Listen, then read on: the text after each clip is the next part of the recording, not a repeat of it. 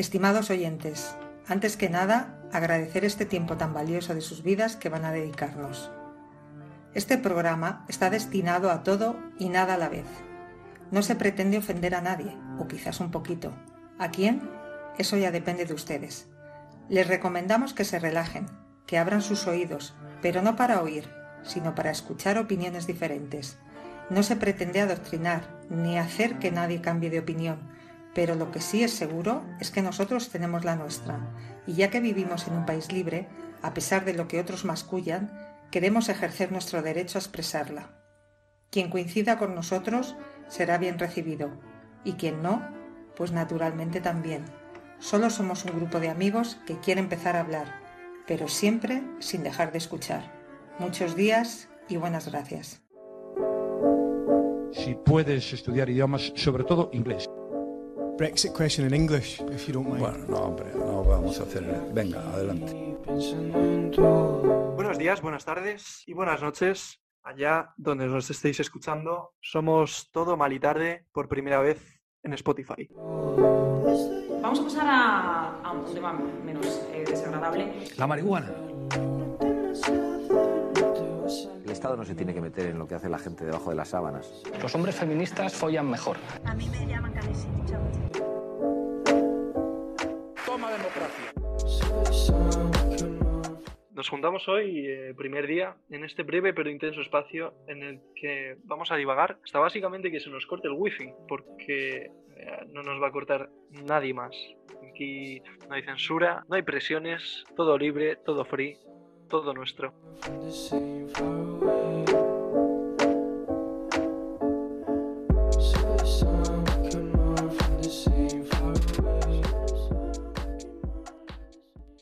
Bueno, vamos a presentarnos. Eh, mi nombre es Lucas Martínez, eh, intento de músico.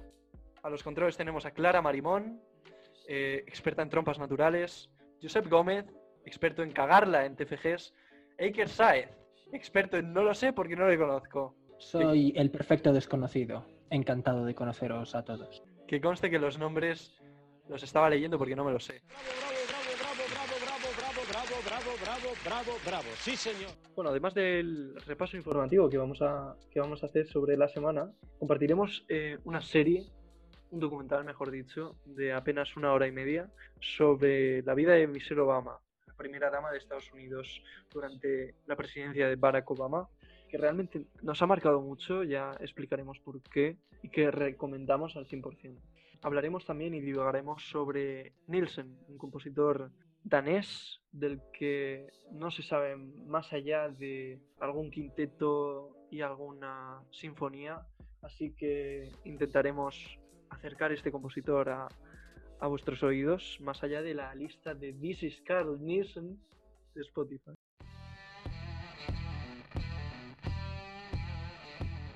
Bueno, empezamos con el carrusel informativo de mm, lo que ha venido siendo esta semana. Ha sido una semana muy intensa, Josep.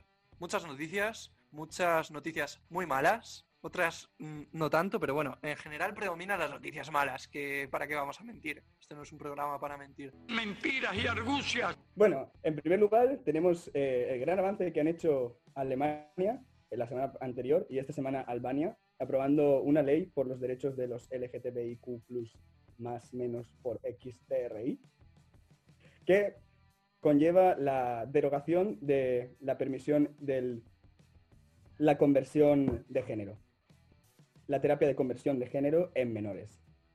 Es algo que ya no se contempla en Alemania como legal y que se había contemplado hasta hace un par de semanas, aunque parezca, la verdad, sorprendente. Y esta semana también se ha derogado en Albania.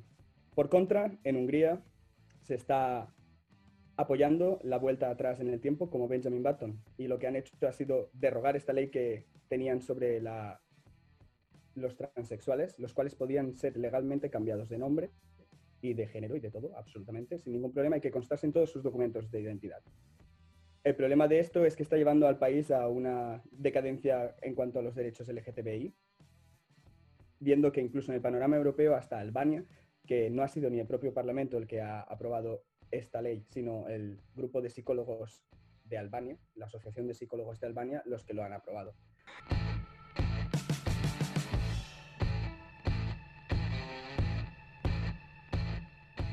Seguimos con un tema que, que afecta sobre todo a la península y es eh, el tema de la inmigración. Sorprendentemente, aunque estamos en un estado de emergencia global, los problemas en otros países en guerra no cesan y siguen llegando familias enteras desesperadas a nuestras costas, buscando seguramente un futuro mejor, un futuro al que agarrarse. En fin, solo decir que el 68% de las personas que están llegando a costas europeas están llegando a las Islas Canarias. Evidentemente esto es, esto es un problema de todos, para todos y sobre todo hacernos ver que por muchos problemas que tengamos nosotros, siempre va a haber alguien que esté mucho más jodido. Como por ejemplo podrían ser todos los brasileños, porque el presidente de Brasil, Jair Bolsonaro, ha tenido más muertes ya en su país que en Francia y Alemania, aunque él siga negando la existencia del virus y evadiendo su conocimiento. Es gracioso saber también que, aunque puso a un militar de ministro de Sanidad después de que, se, de que dimitiese su anterior ministro de Sanidad, y de hecho hubo mucha trifulca porque era un amigo muy allegado de Jair Bolsonaro y pensaban que estaban haciendo eh, eh, trueques con lo que es los ministros y tal. Este ministro ha durado solo un mes. Ha dimitido también su buen amigo ministro militar de Sanidad por no querer verse implicado en nada de lo que está implicando el gobierno de Jair Bolsonaro con el COVID-19 y cómo están interpretándolo. Por eso podemos decir que al menos dentro de todo lo que está mal, tarde, que nunca se hace en España y que el presidente del Partido Socialista debería disculparse por ello, al menos en España, hay 150.000 personas recuperadas, que es pues uno de los países a la cabeza de los, de los enfermos recuperados por COVID-19.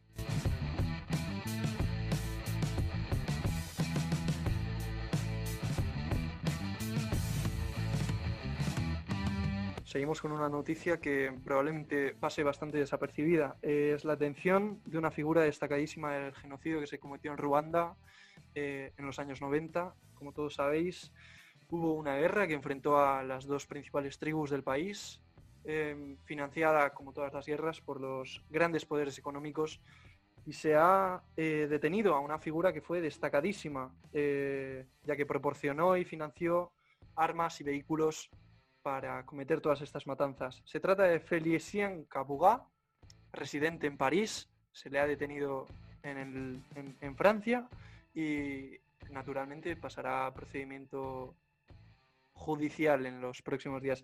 Cabe destacar una película que se llama Hotel Ruanda, que explica muy bien la situación del país durante todos esos años.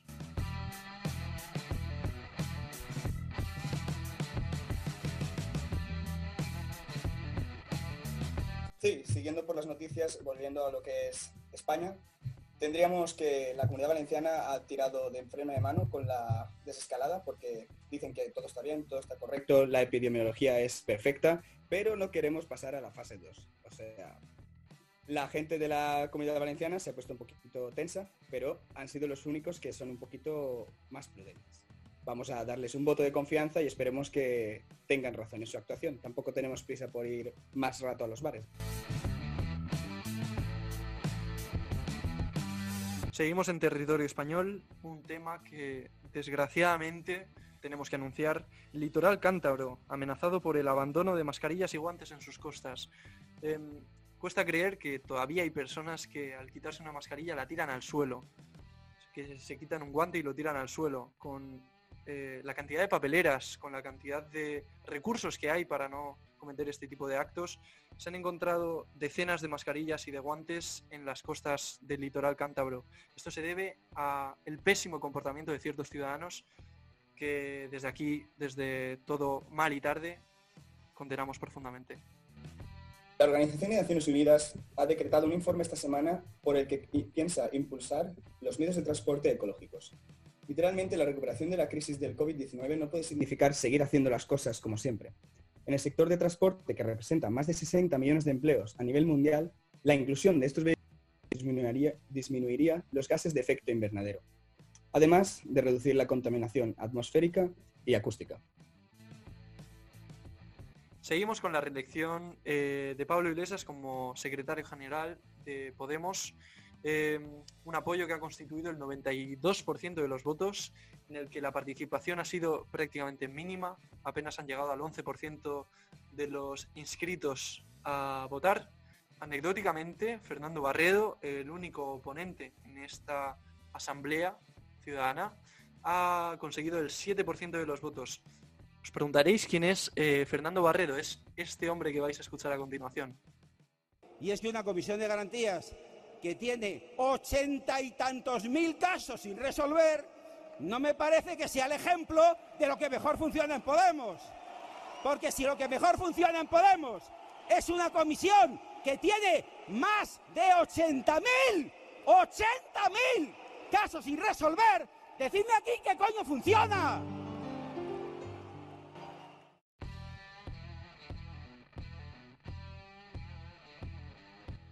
Bueno, con todos ustedes, eh, un experto en nada como los demás. Iker, por favor, preséntate como más te guste. Hola, ¿qué tal todos? Bienvenidos. Es un placer estar aquí. Gracias por invitarme a este fantabuloso programa. Sí, eh, Iker, íbamos a comentar unas eh, noticias entre los tres. Son noticias que nos han parecido más relevantes que las que acabamos de contar. No quiere decir que las que acabamos de, tocar, de contar sean algo anecdótico. Yo creo que siempre está bien conocer cosas que no conocemos, ¿no?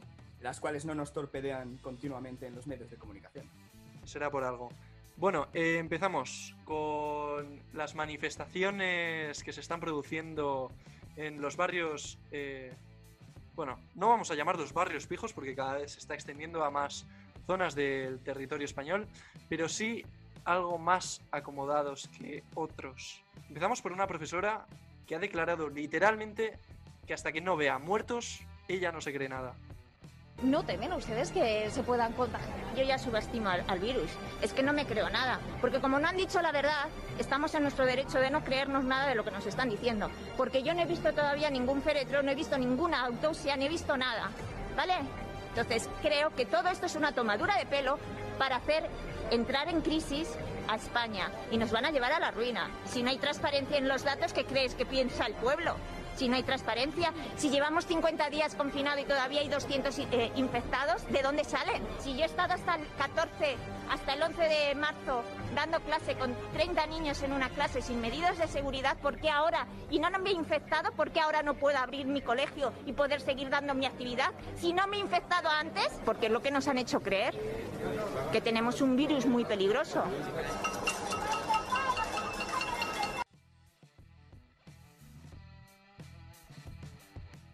Bien, pues como, como, han podido escuchar, esta, esta señora está esperando a que tengamos el mismísimo Walking Dead en, en España para realmente tomarse en serio esta pandemia. Mm, esa, esa, habilidad de realmente discutir lo que dicen los, los, los pues dicho vulgar, eh, vulgarmente, los que han estudiado, ¿no? Aquí los muy bien. que dicen, tenemos, tenemos tres... ¿Qué pasa? ¿Qué pasa? ¿Quién Perdona. Quería, no, quería, quería decir que está muy bien si te quejas de, de, los medios de comunicación. Si eres un skinhead, si eres una profesora de primaria eh, y llevas atada una bandera de España al cuello, no lo hagas, por favor. Sí, bueno, cada uno que haga lo que quiera con su vida, eso está claro. Lo que pasa es que hablar de conspiración y hablar de, de que todo esto es mentira, que se lo han inventado, que es una excusa para tenernos a todos en casa, cosa que está sucediendo, por cierto, en diversos países, no solo en España. No critiquemos solo a España, es que también está sucediendo hasta en Suiza, según he podido tener constancia. Entonces no, realmente es algo que es una actitud que no puedo llegar a entender, habiendo todos hemos tenido algún amigo o algún familiar que si no se ha visto infectado, eh, pues ha, ha fallecido por, por, culpa de este virus. Y, y aún después de haber tenido 30.000 muertos en España, 31.000 en Italia, 28.000 en, en Alemania, y, y, muchísimos más en Estados Unidos, ahora mismo desconozco la cifra, me resulta increíble que la gente realmente no se tome en serio esta, esta pandemia ni las recomendaciones de los, profesionales, ¿no? de los expertos. Y quisiera, quisiera añadir una pequeña frase de una amiga, estudiante, bueno, estudiante ya no, pero que es enfermera, está, trabajando en el hospital de, de, La Paz y el otro día me dijo que, bueno, eh, si la gente pasase con nosotros una hora nada más en la UCI se les quitarían las ganas hasta de sacar a pasear al perro. Entonces yo creo que ella no es ni famosa, ni es una tertuliana, ni es futbolista, ni tiene que dar la cara ante nadie. Simplemente es una amiga que me ha contado esto y que no tendría por qué mentirme a mí. Entonces yo creo que la cosa es más seria de lo que la gente realmente se imagina. Sí, evidentemente esto hasta que Ana Rosa Quintana no lo comente en su programa no va a llegar a la gente. Así que ya lo decimos nosotros, que nos va a escuchar probablemente un 0,1% de lo que la escucha a ella, eh, pero, pero por lo menos a los que nos escuchen, que nos escuchen de verdad. Pero obviamente, como todo mal y tarde es un programa neutral y queremos expresar nuestra relatividad de opiniones. ¡Viva la República! ¡Viva el rey! Queríamos, realmente queríamos expresar nuestras condolencias de toda esa gente que vive en el barrio Salamanca con unos alquileres que la verdad, sin los ingresos que tienen mensualmente, les resultarán pues, muy duros de pagar. Y es una cosa que, sinceramente, todos comprendemos que 400 metros cuadrados no deberían ser habitables para nadie. Es demasiado poco, asfixiante. Os entendemos, calle, digo, humildes ciudadanos del barrio de Salamanca. Yo sí que, yo sí que quisiera comentar que naturalmente España, como bien sabemos, es un, país libre y ellos tienen todo el derecho del mundo a manifestarse. Y incluso si se produjese una moción de censura contra el actual gobierno, yo lo entendería, están en su derecho. Y si sale adelante, al igual que salió adelante la moción de censura contra el gobierno de Mariano Rajoy, creo que debería aprobarse y aceptarse. No obstante, creo que este no es el momento para hacerlo. Se puede hacer cuando todo esto acabe. Los médicos lo están diciendo. Esta pandemia no ha terminado. Que estemos en desescalada no quiere decir que ya se haya acabado el problema, que este virus se haya ido. Yo he visto estas manifestaciones y a mí me da igual que lleven banderas de España, banderas de la República o banderas del orgullo gay. Es que me da igual. Lo que importa es que algunos llevan mascarilla pero otros no. Incluso los que llevan mascarillas de mínima protección, se están tocando la boca, se están tocando la cara, están tocándolo todo. Incluso he visto un vídeo de una pelea entre, naturalmente, detractores de la, de la manifestación y manifestantes mismos, en las que están realmente a puñetazo limpio en el barrio de, de Moratalaz, en Madrid. Entonces, al final, podremos podrán manifestarse, podrán expresarse, pero es que están todos entrando en contacto unos con otros sin respetar ninguna norma de es que ni distancia de seguridad, ni mascarilla, ni nada y al final se convierte en un problema. Yo, si quieren manifestarse, estoy de acuerdo, que se manifiesten, tienen todo su derecho. Pero después, cuando todo esto haya acabado, al menos cuando estemos en fase 3 o fase 4, pero es que apenas hemos. es que Madrid no ha llegado ni a la fase 1 y ya se están manifestando. Es, es, como un caos absoluto. Y hay que recordar que en toda pandemia siempre ha habido una segunda ola. Y siempre ha sido más mortífera que la anterior, la pandemia de 1918. Tras la... A ver si estaba hacia Núñez de Balboa. No, pero siendo, siendo sinceros, tienen todo el derecho a manifestarse. Ahora yo lo haría desde el balcón y después, cuando estemos en fase 3 o fase 4, que lo hagan en la calle, ejerciendo su derecho naturalmente. Pero hay que tener cuidado porque las segundas olas suelen ser bastante más mortíferas, eh, como la segunda ola de la, de la gripe española que mató a unas 50 millones de personas. Y esto no se está teniendo para nada en cuenta. La ola, ola, ola. Josep, no. Un poco de seriedad, por favor. ¿No votarás tú, Josep, a Pablo Iglesias hablando de chalets? No.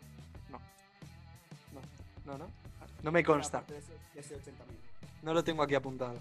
Bueno, seguimos con la eh, siguiente noticia. Em, se, están, se están pensando en abrir una especie de pasillos verdes, corredores verdes, entre algunas ciudades europeas Em, como por ejemplo lo son Berlín, Múnich, eh, Bruselas o Londres, a otras ciudades españolas que se encuentren en un estado de riesgo bastante bajo. Eh, como pueden ser, por ejemplo, Lanzarote, que ya ha registrado su primer, su primer día sin ningún caso. Eh, un saludo a todos los oyentes de Lanzarote. Em, aunque no nos entenderán porque la mayoría no hablan español, y el problema que vemos aquí es que Reino Unido ha decidido no contar con España para abrir estos corredores. Repetimos que son unos corredores, se supone que son líneas directas de, avión a ciudades que se encuentren en un estado de riesgo muy bajo. Naturalmente Reino Unido ha optado por no abrir eh, estos corredores con España y sí con Portugal y Grecia. Lo que les digo yo a los del Reino Unido probablemente eh, me tendré que moderar porque si no nos podrían censurar y cerrar en nuestro primer programa, pero veamos cuánto, cuánto aguantan Portugal y Grecia con ese turismo de borrachera, con esos con esas personas que se dedican a hacer balc- balconing y, beber cerveza. A ver cuánto aguantan. Naturalmente yo me alegro de que no seamos un- una emisora muy escuchada, ¿no? Como, como podría ser la vida moderna o la resistencia, porque si no ya nos habrían metido en la cárcel. Eh, pero bueno, em, también Pablo, informar- Pablo Hasél a nuestro lado es demócrata. por favor. También hay que, hay que decir que, que Reino Unido, ah, la gestión del Reino Unido ha sido lamentable. Es decir, pues, sin entrar a- en, en, pues, en calificaciones ofensivas, pero la gestión de Boris Johnson con el, con el, con el- la pandemia ha sido realmente patética. Todos recordamos esa frase que dijo de "Mm, muchas más familias perderán seres queridos durante esta pandemia, lo cual me parece realmente atroz. eh, eh, darle una prioridad a la economía sin importar eh, la pérdida de, vidas humanas. Y, bueno, y ahora de hecho eh, Reino Unido ha superado a Francia, Alemania y España en muertes.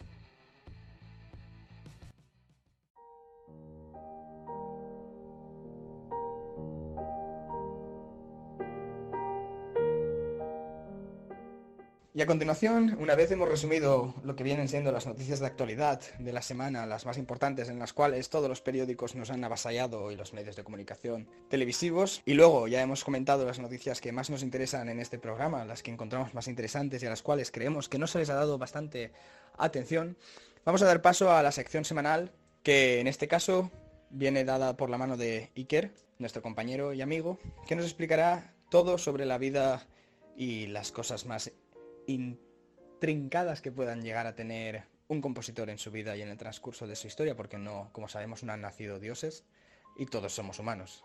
Y siempre la gente evita contar las cosas más interesantes de la vida de algunos de los personajes más famosos dentro de ciertos mundos, como es el nuestro en la música.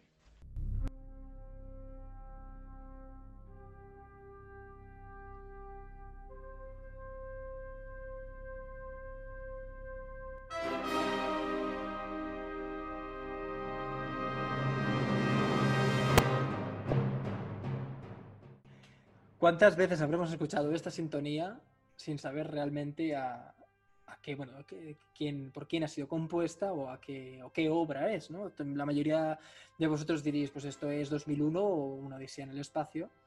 Eh, maravillosa película, por cierto. No obstante, esta obra fue compuesta mucho, mu- muchísimo antes de que se, se rodase esta película. Eh, eh, se trata de Así habló Zaratustra, de Richard Strauss, eh, y basada en la, en la obra de Nietzsche de, pues, de mismo nombre.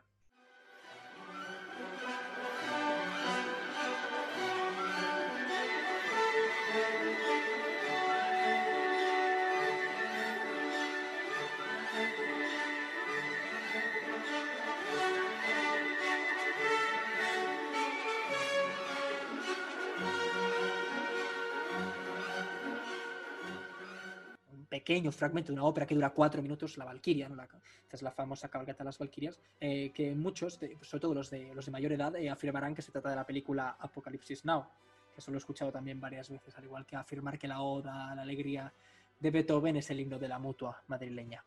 En fin, Bueno, pueden pensar también que es cuando Barnes va a atacar a los Simpson a su casa con tanques. También es posible, lo que pasa es que luego esa secuencia se corta enseguida porque Smithers había copiado otra cosa encima. Pero bueno, eso lo dejamos aparte o para otro capítulo. gay además. También pueden Sí, bueno. no conocer, eh, también pueden no conocer nada de lo que acabas de decir. Iker. Pues por eso, entonces ahora, pero por eso, a eso voy. Estas son, son secuencias que hemos escuchado en películas, en anuncios, eh, incluso gente, eh, sí, también de Berio, Eh, gente pues, que las va canturreando o en publicidad varia, pero, pero que nadie sabe realmente a quién pertenece o quién las había compuesto. La de Wagner es la más conocida, pero eh, la mayoría de, personas no sabían que, no saben que eh, Así habló Zaratustra pertenece a Strauss y que posteriormente fue utilizada por Kubrick para 2001. Yo lo estuve hablando, de hecho, hoy con mis padres y la verdad es que puede que conozcan que está compuesto por un compositor clásico, pero no tienen exactamente ni idea de cuál, Mm. ni de qué época, ni en qué momento. Claro, el problema es que como est- estas cosas aparecen en los créditos, pero como los créditos no se los ve nadie, pues al final nadie, nadie descubre la auténtica realidad, ¿no? Y estos pobres pues Bueno, quedan yo- abandonados en el olvido. Por tanto, la música clásica está mucho más presente de lo que pensamos en nuestras vidas. Son detalles que escuchamos todos los días y que nadie sabe, nadie mucho, o muy poca gente conoce esta música, ¿no? Entonces yo creo que es, es bonito informarlo, además la culpa no la tiene la gente, la culpa la tiene el gobierno, que quita la asignatura de música de los colegios, entonces la gente no puede aprender este tipo de cosas.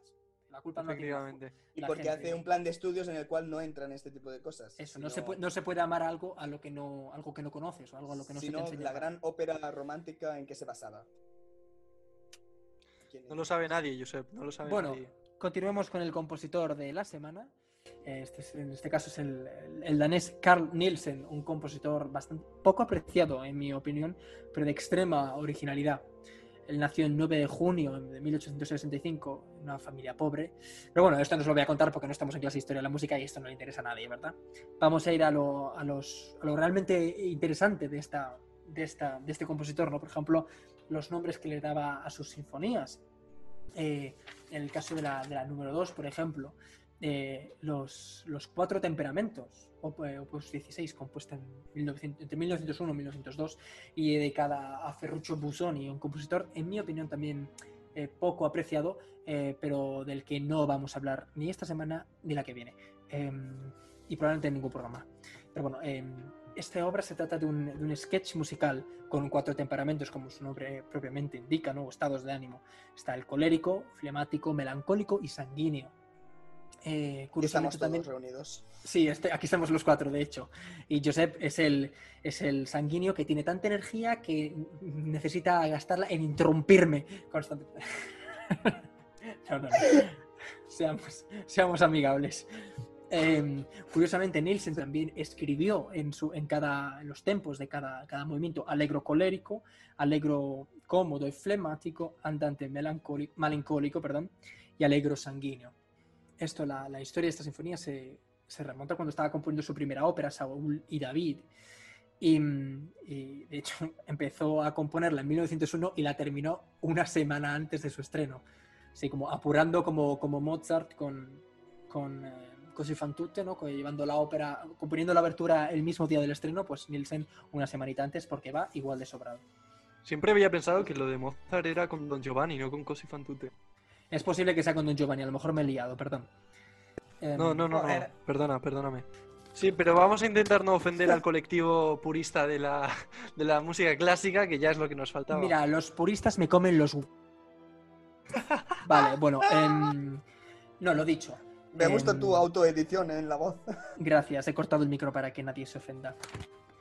Eh, bueno, él, él contaba literalmente que estando de viaje en Zelandia, es una de las, de las islas de Dinamarca, eh, mientras se bebía una buena jarra de cerveza, está escrito literalmente por el compositor, junto con su mujer y sus amigos, uno de ellos sacó un cuadro eh, que se, titulaba de literalmente los cuatro temperamentos y se encontraban estos cuatro. ¿no?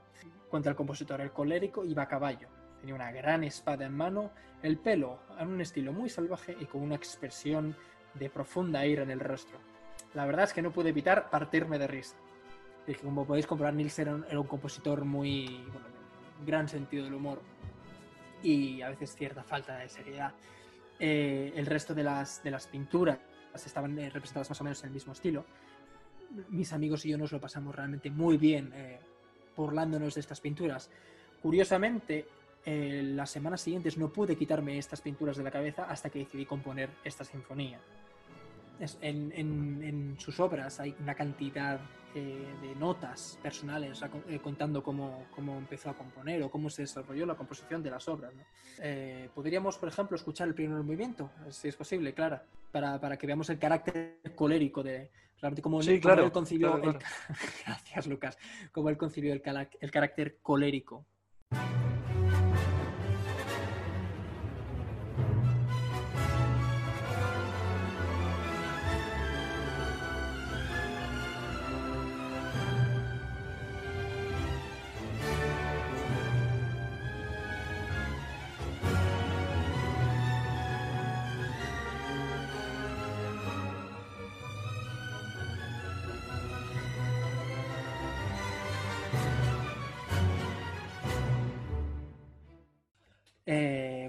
Como Nielsen concebía ¿no? la cólera ¿no? en, la música.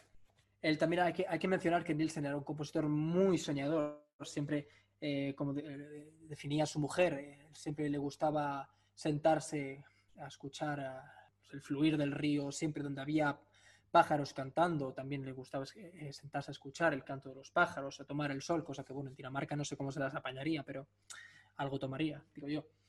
Entonces, por ejemplo, él definió el segundo movimiento Pastillas como... de B12. También, imagino, no sé. No vamos, a, no vamos a hacer comentarios con respecto a eso, porque Sí, no- Carl no Nielsen, como se sabe, podía tomar muchas cosas, aparte de a lo que se Mm. refiere. Sí, también. No, no, no, no, no, no me referías. Ay, Lucas, por favor. bueno, eso no lo sabemos, así que tampoco voy a. Eh, decir que eh, en el segundo movimiento él imaginaba un joven muchacho que es querido por todos. Así fue como él definió el segundo movimiento, exactamente. Podemos escucharlo, por favor, Clara.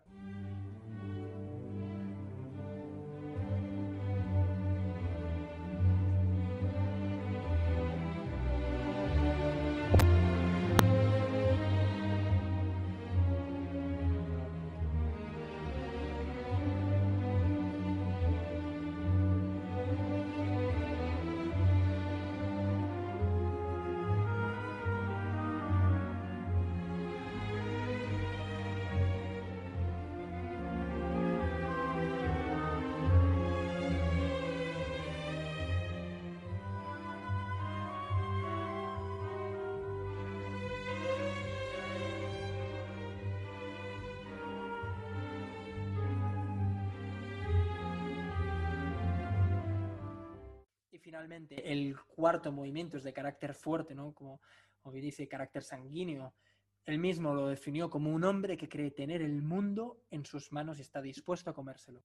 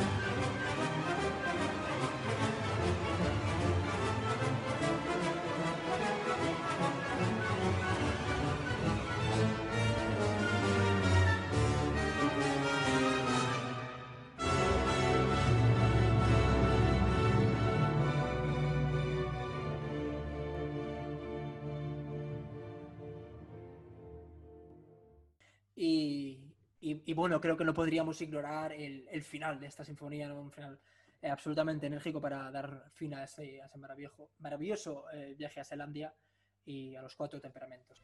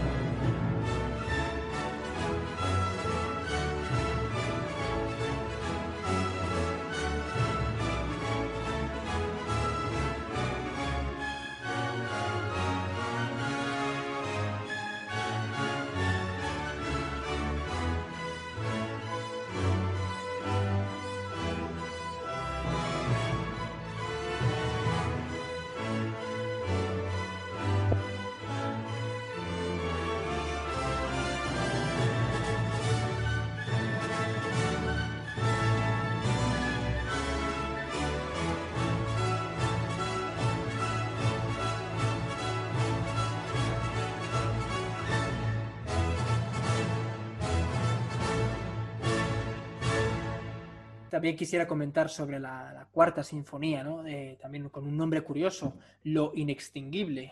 Lo- tengo, conf- confieso que me lo escribí en danés, pero, pero Det bueno, soy muy patán para estas cosas, así que no. Eh, The Inextinguishable, podemos decir en inglés al menos. Opus 29. Escribió, la empezó a concebir en 1914, de hecho, una, eh, el marco del en pleno marco de la Primera Guerra Mundial. eh, le escribió una carta a su mujer que se encontraba por aquel entonces en Alemania y le dijo, tengo una idea para una nueva composición, pero sin un programa eh, concreto. No obstante, expresará lo que entendemos como el espíritu de la vida o las manifestaciones de la vida misma. Es decir, todo lo que se mueve y quiere vivir. vida y movimiento, a pesar de ser variado, siempre en constante conexión y movimiento. Necesito una palabra o pequeño título para expresar esto. Será suficiente. No puedo explicar realmente lo que quiero, pero sé que es algo bueno. Eh, un tiempo después, eh, eh, terminó, dos años concretamente, terminó esta sinfonía. De hecho, esta sinfonía va perfectamente con una de sus máximas más célebres, que es la música es el sonido de la vida, y como ella, es inextinguible. El carácter de la pieza es de una densa orquestación y de hecho hay un, pasaje muy célebre que escucharemos a continuación, una batalla de timbales, como él mismo definió. Por favor, podríamos escucharlo, Clara.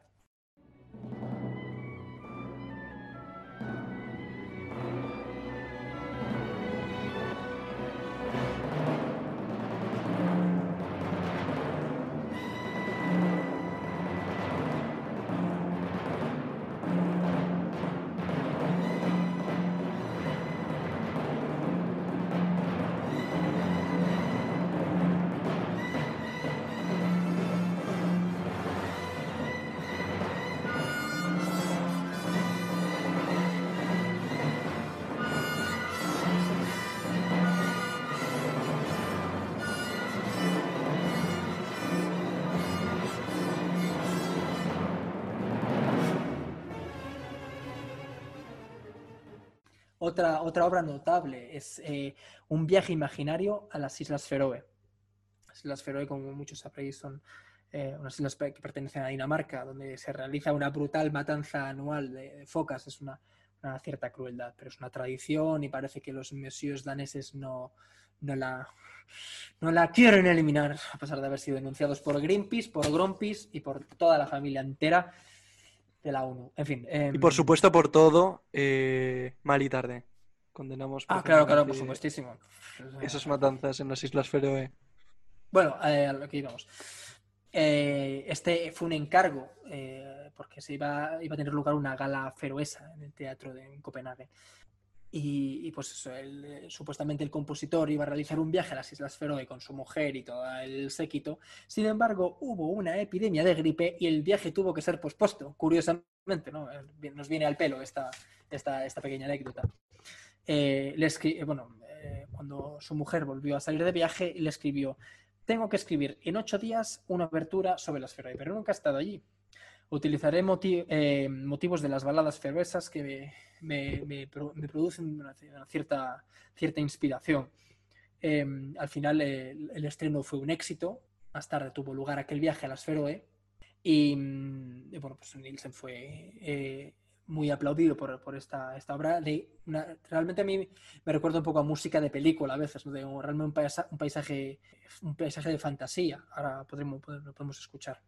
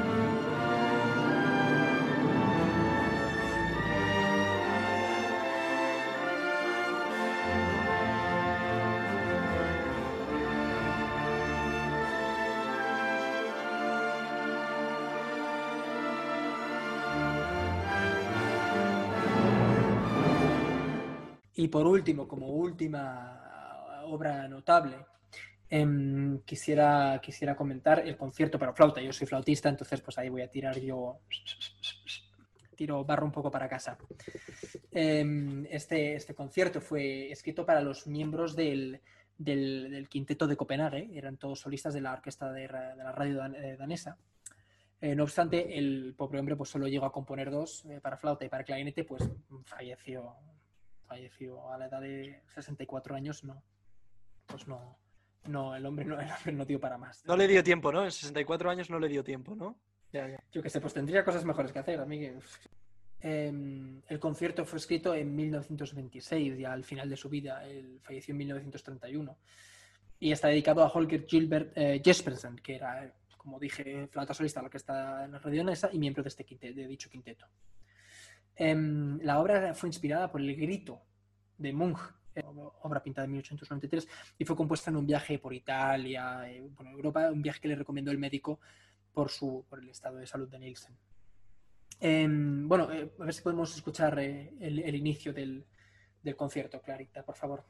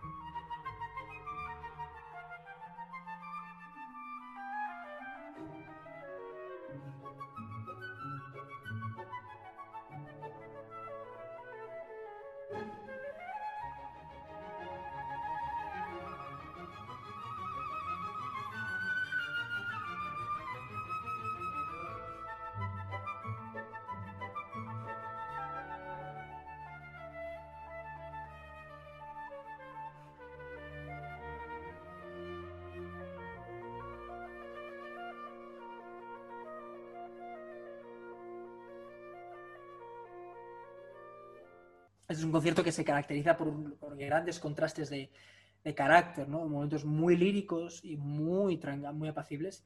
Y de repente, eh, momentos en los que de repente eh, entra en un estado de locura como el que vamos a, eh, vamos a escuchar a continuación.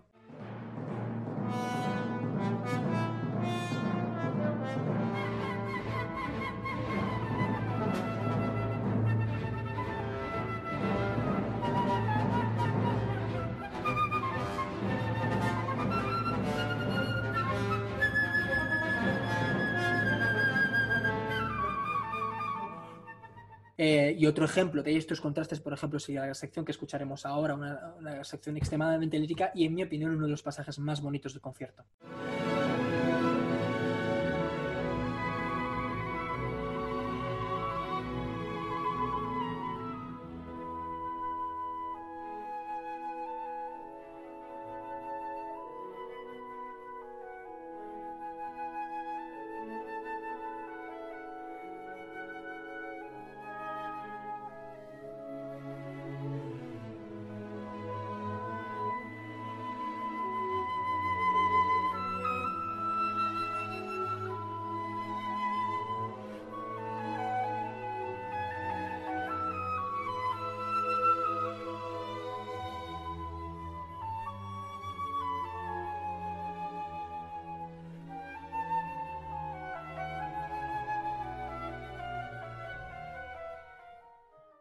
El carácter del segundo movimiento es, eh, pues, como él definía, un pequeño paseo por el campo.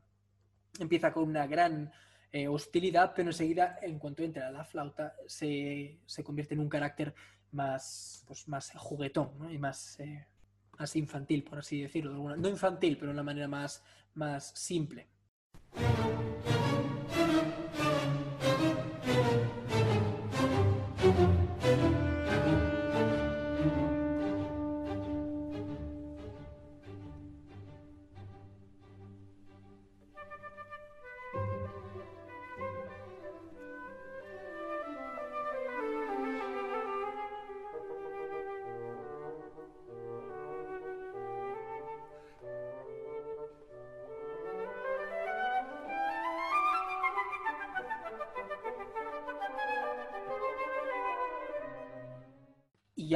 Relación que tiene sobre todo con el grito de Monk, esto viene primero eh, el inicio del concierto, no empieza con mucho, mucho ímpetu y cuando entra la flauta es como una, como si estuviese declamando, ¿no? Es una declamación. Sin embargo, el, el final de este concierto, que escucharemos ahora, los últimos compases, se componen de un pasaje muy virtuosístico y después la flauta llega hasta la octava alta con las notas eh, fa sostenido, re sostenido, mi, eh, lo convierte en dos gritos y en el grito final, en donde la orquesta va disminuyendo en la partitura, está escrito como la- la- toda la orquesta va disminuyendo poco a poco y la flauta se queda sola gritando ese mi en, en forte, ¿no? Que eso es algo, es, es lo que él, eh, eh, él, eh, relaciona con el grito de Munch, ¿no? La flauta se queda gritando sola mientras todo a su alrededor se desvanece. Con el trombón también haciendo alusión al trombón bajo, haciendo alus- alusión a, a gritos.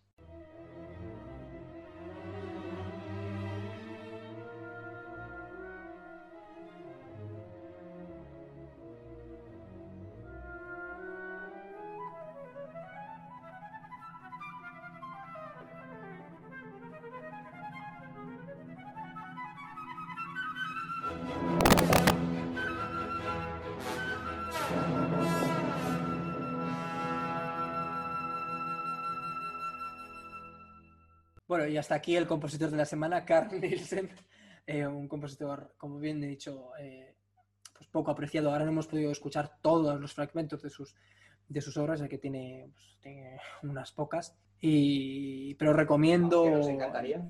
recomiendo eh, fervientemente escucharlo porque es un compositor que considero de gran calidad. De hecho, quisiera cerrar, quisiera cerrar esta sección con una curiosa anécdota, que, con dos. La primera, eh, cuando él compuso su cuarteto de cuerda, efectivamente, porque él compuso su cuarteto de cuerda y tenía esa mala costumbre de no hacer copias de las partituras, apenas terminó de componer, se fue a comprar huevos a una tienda, dejó la bicicleta con las partituras aparcada en la tienda, en la puerta de la tienda, entró a comprar huevos y cuando salió la bicicleta ya no estaba. Bueno, pues no se han vuelto a recuperar ni la bicicleta ni las partituras, así que ese cuarteto, que según él decía duraba 40 minutos, se ha perdido para Joder, siempre. Ah, Quizás está en alguna biblioteca, en algún bar, en algún vete tú a saber, o quizás el, el ladrón pues lo, lo tirase al río, nunca se sabe, pero una, una gran pérdida, ¿no? No es, no es fácil componer un, quinte- un cuarteto, sobre todo de dicha duración, y que, y Qué, que se pe- pierda qué- de esa qué pena manera por tan la tonta. bicicleta. Qué pena por la bicicleta, sinceramente no. Seguro que le costó unos dineros. Pero bueno, y luego quisiera comentar como última anécdota, cuando él falleció en 1931, eh, el, el 1 de octubre sufrió una serie de ataques al corazón y estado ya en un estado pasada la medianoche, en un estado ya muy, muy deteriorado, em, con sus amigos y, seres queridos. Un momento que se, quedó, se quedaron todos en silencio, Nielsen los miró y les dijo, estáis ahí parados como si estuvieses esperando que ocurriese algo. Y a los, a los pocos minutos falleció realmente una cosa un poco triste, ¿no? Tener a toda la familia ahí él darse cuenta de que ya le quedaba poco en este mundo. Muchas gracias, Iker. Ha sido una sección fantástica en donde hemos aprendido bastante sobre Carl Nielsen, un gran desconocido. Yo tampoco tengo mucho conocimiento sobre él. Eh, asistí a la RTV una vez a escuchar la quinta de Nielsen y es la militar, si no me equivoco, o la... Sí, ¿no, Iker? La de guerra, referente a una guerra. En fin, eh, fantástico porque tiene como un solo de caja increíble donde refleja como Sostakovich todo lo que son las, los tiros y tal. Bueno, un compositor a descubrir, la verdad. Muchas gracias. I am from the south side of Chicago. That tells you as much about me as you need to know. La serie de esta semana a comentar, como hemos dicho, es la de Michelle Obama. Como habéis podido oír en la cabecera, unas grandes palabras de apoyo a toda la juventud y a toda la comunidad negra que vienen de una mujer que ha conseguido estar en la cima y que ha venido desde muy abajo y realmente para decirnos a todos que no hay nada especial ahí arriba y que realmente la gente que está arriba muchas veces no sabe ni cómo está. Hmm, Yo creo ¿Qué te ha parecido? Lo, lo especial de la serie es ver cómo, cómo pintan a, a- a Michelle Obama como una mujer fuerte, empoderada y que sabe valerse por sí misma, ¿sabes? En un, en un cargo tan eh, patriarcalizado como es el de primera dama su de Estados Unidos. propio nombre indica, ¿no? Claro. Claro, Así. em, me parece que ha sabido valerse por sí misma, independizarse de su marido y al fin y al cabo ha estado albergando a miles de personas en sus mítines, cosa que, cosa que di- distancia mucho a las primeras eh, damas de los, del resto de países, ¿no? Me parece que también em, lo ha sabido llevar muy bien, ha sabido gestionarlo todo eh, correctamente y simplemente eh, eso, recalcar que ha sabido valerse por sí misma, que me parece un, un mérito, ¿no? Cosa que otras eh, antecesoras suyas no habían podido hacer, a excepción, pues, mm, por ejemplo, de Jackie o de Hillary Clinton. ¿no? Eh, sí, yo también eh, valoro mucho como ella, a pesar de, de no haberlo tenido fácil en la vida, porque nosotros, claro, la conocemos ya cuando es eh, la señorita o la señora Obama, ya primera dama, etcétera, etcétera, pero ahí detrás hay una historia de lucha, ¿no? Lucha contra una sociedad americana absolutamente racista, ¿no? Donde si eras negro no te comías una mierda. De hecho, ella, eh, ella cuenta la historia de su padre, como él no pudo cumplir sus sueños de realmente de estudiar, de poder trabajar de lo que él quería porque no se lo permitían por ser negro. Y le inculcó esos valores a sus dos hijos, de ahí, de ahí que acabaron ambos estudiando en, Princeton y después en Harvard, ¿no? Es una, es un, eh, realmente ya es un ejemplo de, de lucha, ¿no? De, no, yo no me rindo a pesar de que me digan que Princeton no es para mí, a pesar de que me digan que, que yo no valgo para esto, que yo, que, bueno, que se, me, se me menosprecie, ¿no? Yo siempre voy a seguir luchando. Y, y siempre, y sobre todo también ese, esa falta de rencor hasta, hacia esa parte blanca de Estados Unidos, ¿no? Porque también es verdad que en esta sociedad actual se ha creado como una separación, ¿no? También como ella siempre no tiene ningún problema de tú eres una persona, eres un ser humano, me da igual que seas homosexual, me da igual que seas blanco, negro, amarillo, me da igual que seas deforme, que seas eh, un modelo de Gucci, me da igual. Ella, te- ella ve dentro de las personas, por así decirlo, ¿no? Como, Sí, totalmente. seres humanos, Totalmente. no, no colores. Mm, Totalmente, sobre todo esa cercanía que tiene con las personas que intentan hablar con ellas, con, con ella, ¿no? Eh, se ve además como, como en, en distintas firmas de libros se para a hablar con cada persona, como si, como si realmente como si la conociera, como si le importara de verdad lo que le Que cuenta la puede gente, que le importe. Exactamente, por eso, Probablemente. por eso lo digo. Por eso lo Que es lo que es la diferencia de mucha gente, claro. Muy, Pero muy bueno. bueno, muy bueno el documental, sinceramente. lo Sí, y la verdad es que hay que comentar que consigue, consigue decir las cosas con un, con un humor y con una fantasía increíbles, porque consigue contar cómo ella era la única negra junto a Barack Obama y que el mismo hecho de que todo el mundo les dijese que por ser negros tenían que estar juntos, consigue que sea gracioso y que no sea hiriente ni tener ese rencor que tú hablas hacia la comunidad blanca estadounidense. Sí, Pero bueno. mucha naturalidad, siempre, con una, mucha Sí, sencillez. muy graciosa y hace que el documental no de- sea pesado, Mm, ¿no? Ha sido ella no vive de cara a la ver. galería. Sí, eh, por último quería, quería decir que no tiene nada que ver con, con la serie, pero sí con los Obama, y es que eh, tienen un perro de aguas, eh, dado que me parece que una de sus hijas es alérgica al pelo del perro. Entonces, eh, los perros de aguas, al ser perros que no sueltan pelo, no, no- no van dejando el pelo por, por el suelo, eh, son perros Clara, Gracias. siléncialo. Siléncialo. Lucas.